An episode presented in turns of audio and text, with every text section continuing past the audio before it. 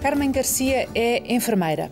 É a mãe imperfeita de dois rapazes que não queria ter filhos. É uma exímia utilizadora das redes sociais. A sua página no Facebook tem 108 mil seguidores. Nasceu em Évora no dia mais quente do ano de 1986. Cresceu em democracia. Os seus pais cresceram em ditadura. Também eu, que nasci 15 anos antes dela, fui educada por um pai e uma mãe que cresceram em ditadura. O meu pai, como o da Carmen, foi para a guerra colonial, de onde veio com cicatrizes. As nossas mães cresceram com a noção de que ser mulher e ser mãe correspondia a uma certa realidade, que não é a nossa. O antes dos nossos pais é um tempo diferente daquele em que vivemos, porém, ele está nas nossas vidas. Olá, Carmen, bem-vinda. Tu nasceste uh, 12 anos depois do fim da Guerra Colonial, mas numa crónica recente do jornal Público, confessaste que nunca viste o teu pai levar a colher da sopa à boca sem tremer e que provavelmente isso era um vestígio do tempo e do trauma da guerra. Então, comecemos por aqui. O que é que tu soubeste da guerra colonial a partir do teu pai? Olha, um, a verdade é que só ultimamente é que nós lhe conseguimos arrancar mais algumas coisas, porque durante algum tempo o assunto guerra colonial era quase tabu. Um, o meu pai não gostava de falar sobre isso. Uh, começava, eu não me lembro, eu não me lembro, eu não me lembro de nada. E um, às vezes o que nós sabíamos até era por outros companheiros dele de guerra, naqueles, um, naqueles convívios que eles fazem anuais e, e íamos sabendo algumas coisas, mas uh, desde há uns anos que, que começámos a, a saber mais. O que eu sempre soube, e que é aquilo que eu me lembro desde sempre, é que o meu pai lutou numa guerra que não era dele e ele sempre me disse o que é que nós estávamos ali a fazer, filha. Aquele país não era o nosso. E, e acho que como o meu pai, não é? a maioria dos miúdos, porque eram miúdos, uhum. uh, o meu pai era um miúdo quando foi metido num, num barco a caminho de Moçambique e acho que a maioria dos miúdos que, que foi com ele nessa altura uh, não sentia que estivesse a lutar numa guerra justa. Mas depois, outra coisa que, que ele nos disse há pouco tempo foi que nas matas africanas há uma coisa que se aprendeu que se aprendia muito rápido, que é aqui ou matas ou morres, não é? E por muito que o meu pai é uma pessoa super pacífica e, e, eu acredito que para ele isto tenha sido o processo da guerra tenha sido extremamente doloroso.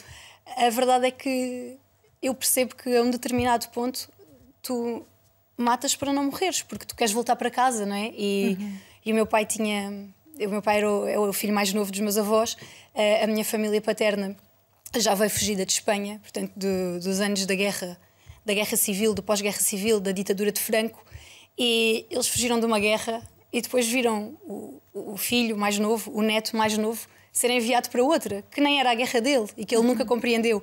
E, e a maioria dos companheiros de guerra dele apesar daquelas lavagens cerebrais, daquele lusotropicalismo que nós somos os colonizadores bonzinhos e, e o povo uh, africano gosta muito de nós porque nós não somos colonizadores como os outros, eu acho que eles nunca Uhum. Nunca viram as coisas assim e estiveram lá. E foram precisos tantos, tantos anos para que a cicatrização do teu pai uh, uh, se fizesse uh, de um modo que lhe permitia falar sobre isso. Fiquei muito impressionada com isso que disseste. É assim, com esses anos de não dito. Ainda há muito não dito. Aliás, há muito não dito e há outra coisa que eu acho que é um fenómeno incrível que é um, é como se a memória do meu pai, como se o cérebro dele para o proteger tivesse apagado algumas coisas. Nós estávamos a falar no outro dia antes de escrever a crónica e, e também porque eu tinha tinha esta fotografia, que isto é um postal de Natal que, que o meu pai enviou. Este, por acaso, é um que ele enviou à minha tia, começa por querida Mana. E eu estava-lhe a perguntar como é que era o Natal lá, porque ele, ele teve lá 30 e tal meses, portanto, uhum. passou pelo menos duas vezes o Natal lá. E ele dizer ele diz: Eu não me lembro. Não se lembra mesmo. Uhum. ele não, aqui eu tenho a certeza que há coisas Estratégia que ele omite defensiva. ou prefere não lembrar. O Natal eu tenho a certeza que ele não lembra. Uhum. Ele não, não é se lembra. Diz, o que é que diz esse postal, se podemos saber? Então este diz: Querida Mana, Desejo que tu, o teu marido e tua filha tenham passado o Natal e o Ano Novo muito felizes. São estes os votos do teu irmão, Januário. E tem aqui o símbolo da companhia dele de comandos e a fotografia dele, não é? Que, uhum. que eles tiravam lá. Então, a, a guerra é uma cicatriz colateral na tua vida sendo uma cicatriz uh, do teu pai. Como é que o 25 de Abril, que pôs cobro a esta guerra colonial, tocou a tua vida? A tua família era politizada ou não? Olha, a minha família, especialmente neste caso a minha família materna, era uma família muito pobre. Uh, onde, com muito baixa escolaridade, os meus avós, estão aqui nesta fotografia no casamento dos meus tios, uh, o meu avô, a minha avó, eram analfabetos, os dois. E, e era uma família, e eu acho que isso ainda hoje existe na minha mãe, eles viviam com medo. Um, uhum. Eu vivi, o 25 de Abril para mim foi sempre uma data muito importante, apesar de eu ter nascido muito depois, porque nunca me foram escondidas as condições de miséria e de medo em que os meus avós viviam. O, os meus avós maternos tiveram a primeira casa de banho quando já tinham perto dos 70 anos. Portanto, é uma coisa incrível, não é? Eles viveram a vida toda deles com cinco filhos numa casa que não tinha uma casa de banho. E quando eles fizeram, eu uma vez escrevi uma crónica sobre isso, porque eu lembro-me uh, da alegria do meu avô. E, e, e, repara que a casa de banho não era sequer dentro de casa, a casa de banho era no quintal, uhum, portanto uhum. tu tinhas de ir pela rua para ir à casa de banho. Mas do meu avô, que pronto, com imensos anos de má higiene oral e de maus cuidados, que não tinha nenhum dente, dele nos levar e ter um orgulho tão grande naquelas louças brancas de casa de banho, porque aquilo era a casa. Pá, como se ter uma casa de banho fosse a maior conquista da vida dele. Uhum. E eu às vezes olho para os meus filhos e tenho muito medo que, como eles não não foram confrontados diretamente com esta realidade que eu ainda fui, não é? Eu conheci uhum. os meus avós e, e a miséria em que eles viviam. Tenho o testemunho do meu pai que esteve na guerra, tenho os meus tios, a minha mãe que não pôde estudar porque o meu avô nem sequer entendia porque é que uma filha mulher havia de estudar. Estou agora a disparate, não é? E hum, eu tenho muito medo. A tua que... mãe nasceu em que ano? A minha mãe nasceu em 49. Uhum. Eu tenho muito medo que nós não consigamos. Uh, transmitir aos nossos filhos, porque nós já não vivemos isto, não é? Somos colaterais. Uhum. Tenho muito medo de não lhes conseguir transmitir a importância da data. É um dos medos que eu mais tenho, que eles não percebam. Um, e às vezes fico muito assustada quando vejo aquele, um, aquele saudosismo horrível. Aquele... Do antigamente é que era bom? É, mas sabes que eu até compreendi isso em algumas famílias que, que viveram um contexto feliz e muito rico nessa época, mas ver este saudosismo bafiante em miúdos ou em uhum. pessoas da minha idade, que já não somos miúdos, mas que não viveram nessa época, eu acho assustador. Uhum. E tenho muito medo que eles acabem por contaminar esta franja da sociedade. Tenho medo que nós não consigamos uh, passar aos nossos filhos aquilo que me passaram uhum. a mim, que é o desastre que era a vida antes de 25 de abril de 74. Mas então, uh, vamos só resumir aquilo que se passou na tua família em três gerações. Os teus avós são analfabetos, uh, a tua mãe, nascida em 49, tem a escolaridade básica. Sim. O teu pai? O meu pai estudou um bocadinho mais. O meu pai um completou o ensino secundário. Geração seguinte, tu já és licenciada Sim, geração... e não te passa pela cabeça que os teus filhos não estudem. Exatamente. Uh, eu lembro muito bem do meu avô Manel João, que é aqui o meu avô, o meu avô materno, do orgulho que ele teve. Uma coisa incrível quando o meu primo mais velho terminou a licenciatura em Economia. Foi o primeiro licenciado da família? Foi da minha família materna, sim. E o meu avô, coitado, horrível, eu lembro-me dele dizer isto a toda a gente. O Zé é o meu neto doutor. Aquilo era uma coisa, ele quase que chamava Doutor Onete. E, obviamente, ele, ele adorava aquele neto acima de todos os outros, porque aquele neto não era, era o elevador social dele. Ele, que nem sabia ler nem escrever, agora tinha um neto. Pai, aquilo era um, uma coisa, um orgulho. Uhum. Sabes como meu avô nasceu pobre e morreu pobre, mesmo quando já não mesmo quando já não havia necessidade de ser tão pobre. Eu acho que uma das coisas que a ditadura lhe deixou, as duas coisas foram o medo e a pobreza. Um, eu lembro-me de ser menina pequena, devia ter uns 7, 8 anos, e os meus avós foram viver connosco lá para casa. Portanto, a minha mãe nunca, nunca os mandou para um lar, eles ficaram sempre connosco até ao fim. E do meu avô estar a comer um iogurte, portanto, e de. Ele adorava iogurtes, achava que aquilo era. E da minha mãe dizer: Oh pai, por favor, mas o pai vai comer a embalagem. Porque ele raspava aquilo, porque não se podia desperdiçar nada, percebes? Uhum. Era uma coisa. Mesmo quando eles já não eram assim tão pobres e já não tinham que racionar a comida, o meu avô continua a viver assim. E a minha mãe, que em termos económicos não é nada disso e não, não faz isso, mas a minha mãe ainda acha que há coisas que a gente é melhor não falar. E às vezes, quando eu escrevo assim alguma coisa mais polémica, ela, ai filha, e agora eu? E agora o quê, mãe? Mas aquilo ficou-lhe. Tu transformaste numa exímia.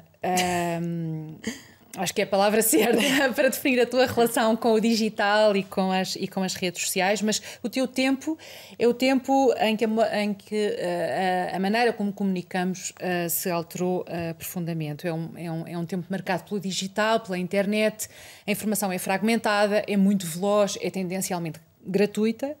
Uh, mas outra diferença radical desta comunicação na era dos blogs, vamos dizer assim, é que as vozes anónimas chegaram a ter voz, são ouvidas. Tu tens um blog, Uma Imperfeita, uh, que é um, um, fenómeno com milhares e milhares de, de, de seguidores, e agora tens também uma uh, coluna no Jornal Público todos os domingos. Quem é que te ensinou a ler? Qual é que é o teu percurso escolar?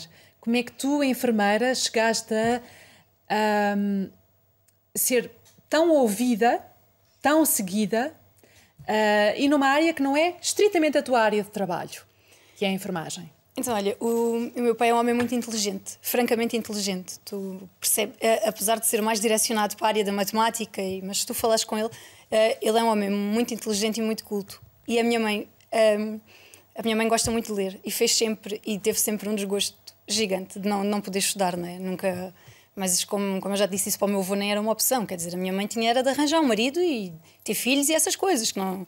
E hum, eu lembro-me de ser pequena, vir da escola primária, a minha mãe sentar-me à mesa, a uma camilha que nós tínhamos, que tinha uma braseira, eu lembro-me de no inverno estar lá quentinha, e da minha mãe sentar do outro lado com um livro e de fazermos ditados, porque para a minha mãe eu não podia dar erros, porque ela, quando a minha mãe dá um erro, ela fica tão chateada, e, hum, e então eu, desde desde muito pequenina que escrevo muito e que leio muito. Uh, os meus pais, eu acho que um bocadinho por terem tido pena de deles próprios não terem podido estudar, eu nunca tive assim. Eu tive muitos brinquedos, mas eram livros, eram sempre livros. Quase todos os dias os meus pais me traziam um livro.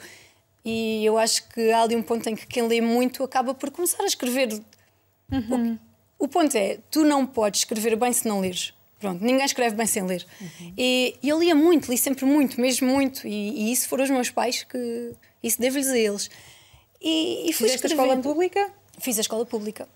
Fiz Foi aí que aprendeste pública. a ler e a escrever? Ou... Eu tive a sorte de ter muito bons professores de português. Eu acho que nem toda a gente tem essa sorte, mas eu tive. Eu, eu gostei sempre muito de português e tive. Só que depois um, eu era muito boa aluna, era mesmo muito boa aluna. E naquela altura em que eu estudei, havia aquela coisa do com essa média tu não vais, tu tens que ir, era o empurrão, tu tens que ir para a medicina, ou tu tens de ir. O meu pai queria muito que eu fosse para o técnico, para uma engenharia, e, e eu acabei por não fazer nada era disso. Era um desperdício para as letras. Sim, mas eu acabei, por, média. eu acabei por não fazer. Era isso, eu, era um bocado isso. É, isto é um mau, mas sim, isto sim. acontecia imenso. E, e, eu acabei por ir para a enfermagem, mas sim, fiz a escola pública, a universidade pública também, e, e pronto. E foi assim. E, e devo muito à escola pública.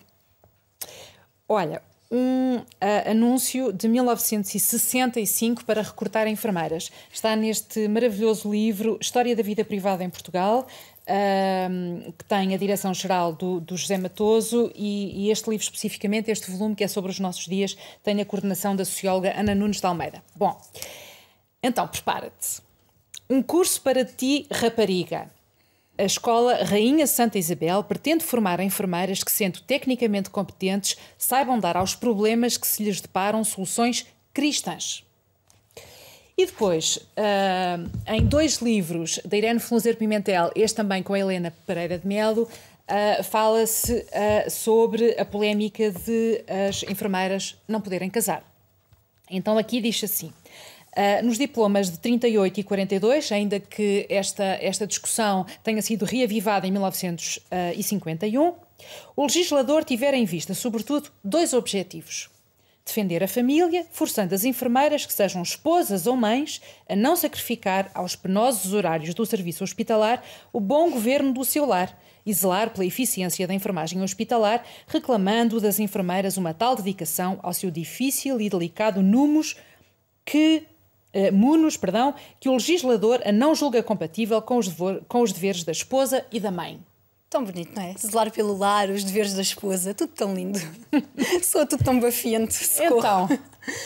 Uh, é, é a enfermagem do, do pré-25 de Abril, não há hipótese. Tu podias ser enfermeira se fosses solteira ou viúva sem filhos, portanto, com filhos uhum. é que não. E isso é uma verdade, e que é uma verdade ainda hoje, que é difícil conciliar os nossos horários com, com a vida familiar e com, com a vida de crianças. Mas quer dizer, isso não faz, não faz qualquer sentido, não é? Não faz qualquer sentido a forma como as minhas colegas eram obrigadas a apresentar-se ao trabalho.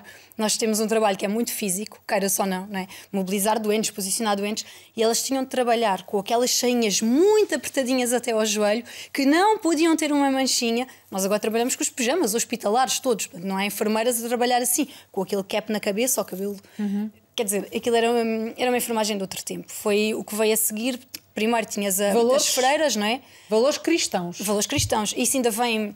Uh, eu acho que isso ainda vem muito no, no, seguimento que a enfermagem, inicialmente em Portugal e na maioria dos países, era praticada por freiras. Uhum, Portanto, uhum, uhum. Uh, depois vem esta nova vaga de enfermeiras que só precisava de ter o, uh, penso que o quarto ano e que podiam ingressar na escola de enfermagem mas ainda vinha muito tudo naquela linha cristã do, do, apoio, do apoio ao próximo, da ajuda, e a enfermagem tinha muito pouco, muito pouco corpo científico, apesar do, do trabalho de Florence Nightingale na altura da Guerra da Crimeia, que queiramos uhum. ou não, e gostem de dizer ou não, Florence Nightingale, que é a, a mãe da enfermagem, é a mulher que percebe que o controle da infecção, portanto, que a higiene melhora imenso o prognóstico dos doentes, e é ela que devemos. Um, Uh, o que nós temos agora, as comissões de controle hospitalar, foi isto que ela acabou por fazer na Crimeia, uhum. quando implementou todas aquelas medidas, não é?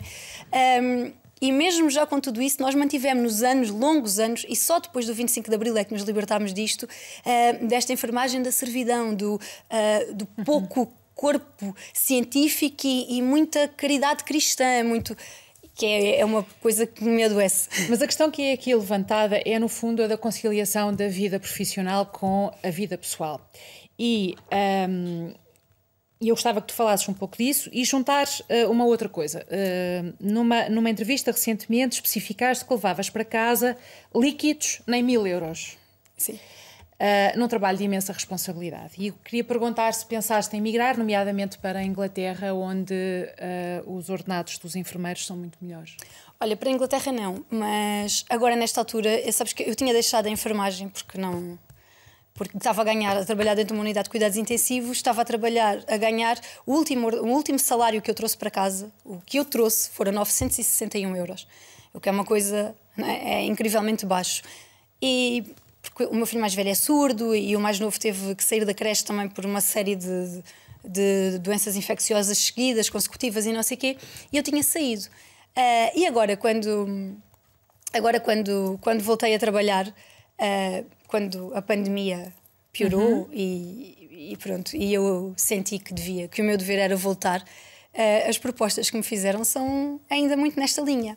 No entanto, uh, veio uma proposta, eu sou bilingue, pronto, veio uma proposta de Espanha e foi a primeira vez que eu considerei seriamente trabalhar fora de Portugal. Porquê?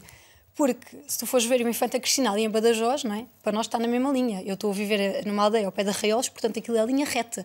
Eu vou vou pela A6 em linha reta até Badajoz. E então, em Espanha, para enfermeiros com experiência em cuidados intensivos, eles estavam a oferecer quatro vezes aquilo que me estavam a oferecer em Portugal, sendo que me permitiam trabalhar só três dias por semana, portanto eu tinha de ficar lá três dias e vinha quatro para casa, e nesses três dias o alojamento era gratuito, portanto eles uhum. pagavam o alojamento e ainda uh, havia um, um suplemento para as deslocações. Portanto, eu podia ir ganhar 4 mil euros por mês ali em Badajoz, que para mim não é assim tão longe, aqui em Portugal continuavam a oferecer os 1.200 com contratos de 4 meses, que depois para casa trazemos 900 e qualquer coisa, não é? E foi a primeira vez na vida que eu pensei seriamente em. Só que depois, queiramos ou não, eu sou portuguesa, não é? Apesar de, da minha família vir do lado de lá da raia, um, senti que tinha de ficar aqui. Mas mas ficar aqui implica, e é isto que, que eu acho que às vezes as pessoas não percebem. Um enfermeiro que escolha ficar aqui uh, escolhe estagnar em termos de carreira, não é? O, e, e, essa escolha às vezes é dolorosa, porque nós sabemos que podemos ir viver melhor para o outro lado. E eu acabei por ficar, mas mas olha que hum. tive muita vontade de sair. Bom, como já disse, nasceste no dia mais quente do ano de 1986, em Évora. Um, o que é que achas que uh, é diferente na tua vida pelo facto de teres nascido, crescido e por viveres no interior? Olha, sabes que uma coisa que parece ridícula, mas não é, é que ainda existe assim um bocadinho, um certo preconceito aqui deste meio mais académico e mais litoral e das grandes cidades, ainda há um bocadinho de preconceito em, em relação ao interior. Nós somos sempre. Uh, por exemplo, eu escolhi, eu tinha, eu tinha uma média de secundário que me permitia ter estudado em qualquer sítio que eu quisesse. Não, uh, e a verdade é que eu escolhi ficar na Universidade de Évora, porque estava mais perto de casa, porque eu gosto muito de Évora e, e, até por aí, uh, eu notava imensa gente assim, mas porquê é que não vieste para a Gulbenkian? Que na altura era a escola de enfermagem com média mais alta. Agora, a Universidade de Évora, e até há pouco tempo, não sei se te lembras, houve uma polémica aí com um, rapazote qualquer que, que falou nisso. Ah, não sei o que, o que é ficamos a fazer nessas universidades e nesses politécnicos do interior. Olha, eu acho que ser ali para já, uh, eu gosto muito do interior de Portugal e acho que ser alentejanos é mesmo. Eu, eu, eu adoro ser alentejana, acho que é uma benção incrível. Eu no outro dia um, estava a ir para, para a EAR, onde, que é uma estrutura de apoio de retaguarda Covid, onde estou a trabalhar. Oh, e estava a olhar para o caminho, aqueles campos todos em flor, aqueles malmequeres por todo o lado, o rosmaninho, uh, o alecrim, cheirava tão bem, era tão bonito que eu só pensei, que sorte do cacete que eu tenho por viver aqui. Mas, objetivamente, uma coisa que eu noto, vocês aqui em Lisboa, mais perto dos grandes centros, por exemplo, nós agora tivemos um, encerramento de várias valências no hospital. Nós temos vindo uh, consecutivamente a perder valências. Há uns meses, a nossa urgência pediátrica de Évora, que era a única do Alentejo, portanto, não do distrito, mas do Alentejo, Beja não tem, Porto Alegre não tem, foi transformada num balcão de pediatria. Ou seja, andou 20 anos para trás. E as pessoas não têm noção do que é que é viver aqui em Lisboa e saberem que aconteça o que acontecer. Se tiverem um acidente de viação, têm um hospital super diferenciado para os filhos ali ao lado. E nós, uma região inteira, completamente abandonados, pensar: acontece-me alguma coisa e vão levar o meu filho para Lisboa ou vão ter que me tirar o meu filho daqui. Eu acho que cresceres no interior te dá um bocadinho mais uhum. a noção das dificuldades. Queira-se ou não, há um país a duas velocidades. Uh, tens um país do litoral e tens um país do interior. O interior é uma boa lição de, de humildade, eu acho. Carmen, muito obrigada. Obrigada eu.